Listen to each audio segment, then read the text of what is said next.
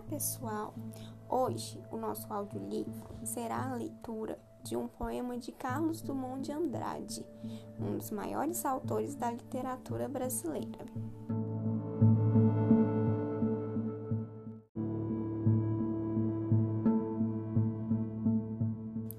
O poema escolhido é José e será lido pela Raíssa Cristina Nunes.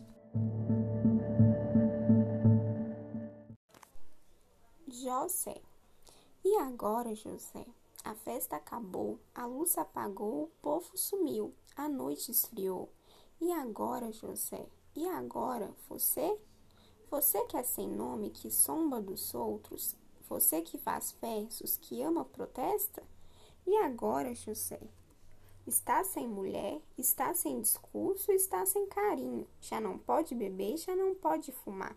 Cuspir já não pode, a noite esfriou, o dia não feio, o bonde não feio. O riso não feio, não feio a utopia e tudo acabou. E tudo fugiu, e tudo mofou. E agora, José?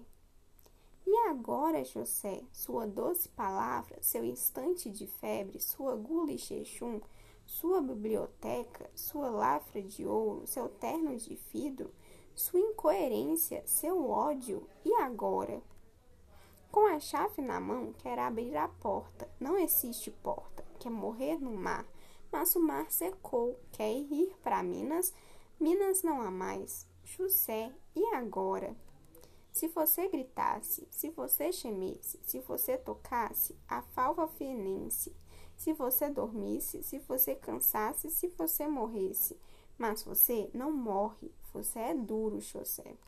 Sozinho no escuro, qual bicho do mato, sem teogonia, sem parede nua, para de se encostar. Sem cavalo preto, que fuja a galope, você marcha, José. José, para onde? José é um dos maiores e mais conhecidos poemas de Carlos Drummond exprime a solidão do indivíduo na cidade grande, a sua falta de esperança e a sensação de estar perdido na vida. José, um nome muito comum, pode ser entendido como um sujeito coletivo simbolizando o povo. Assim, parecemos estar perante a realidade de muitos brasileiros que superam inúmeras privações e batalham dia após dia por um futuro melhor.